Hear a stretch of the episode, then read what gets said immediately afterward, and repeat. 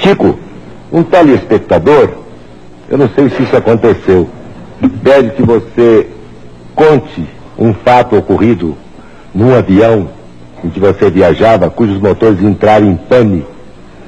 E você também, como os demais passageiros, o que era perfeitamente natural, entrou em pânico. O que, que aconteceu dentro desse avião? Essa resposta exige, vamos dizer, uma atitude, talvez, de fazer um pouco de humor, mas é a verdade que eu vou contar.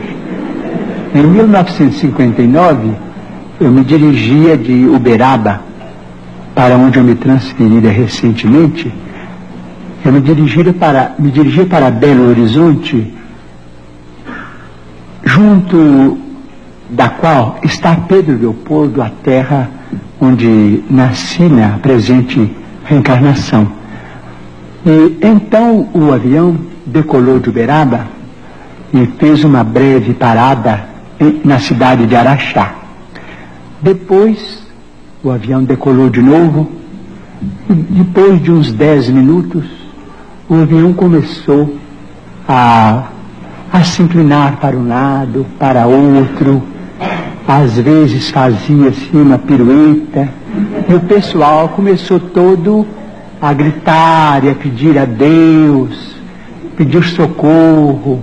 E eu estou ali acompanhando.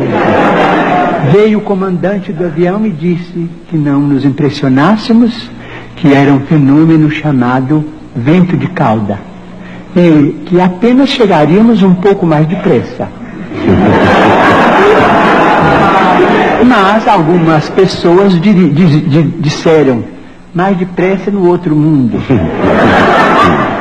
Eu então comecei também a me impressionar, porque eu não sei qual é o nome técnico da evolução que o aparelho fazia. Uma pessoa entendida em aeronáutica saberá descrever o caso, dizendo os nomes em que um avião roda de cabeça para baixo, e nós íamos e muita gente começou a vomitar e a gritar, a apertar o cinto.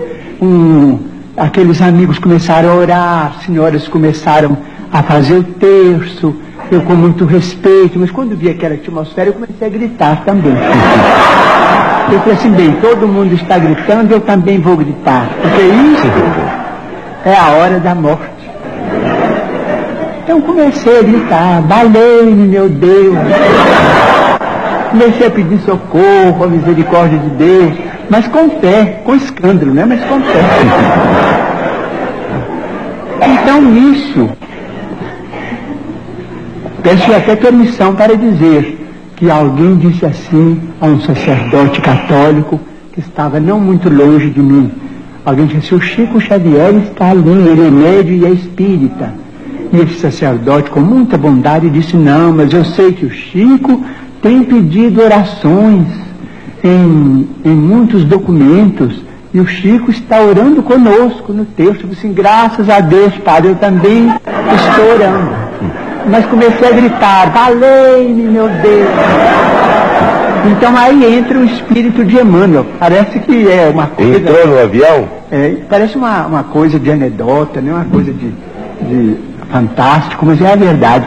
Ele entrou no avião com Mas você viu o espírito entrar? Então passou no meio do pessoal, o pessoal não via como o, a, a maioria dos nossos amigos naturalmente não está vendo a presença dele aqui. Então ele disse assim, por que é que você está gritando? Eu escutei o seu pedido, o que é que há? Porque aquilo já tinha mais ou menos 20 minutos, né? Eu falei assim, bem, o senhor não acha que estamos em perigo de vida? Assim, está, estão, e o que é que há com isso? Não tem muita gente em perigo de vida. Vocês não são privilegiados, né? Eu falei assim, tá bem, se estamos em perigo de vida, eu vou gritar. E continuei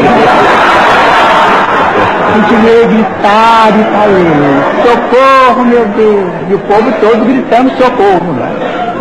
Então, ele me disse, você não acha melhor calar, parar com isso?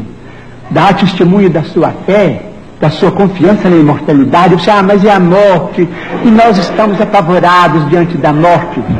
Ele falou assim, está bem, então você acha que vai morrer? Eu falei, o senhor não acha que estamos em perigo de vida? Eu disse, estão. Eu disse, está bem, eu estou com muito medo estou apavorado. como todo mundo, eu estou partilhando, eu também sou uma pessoa humana.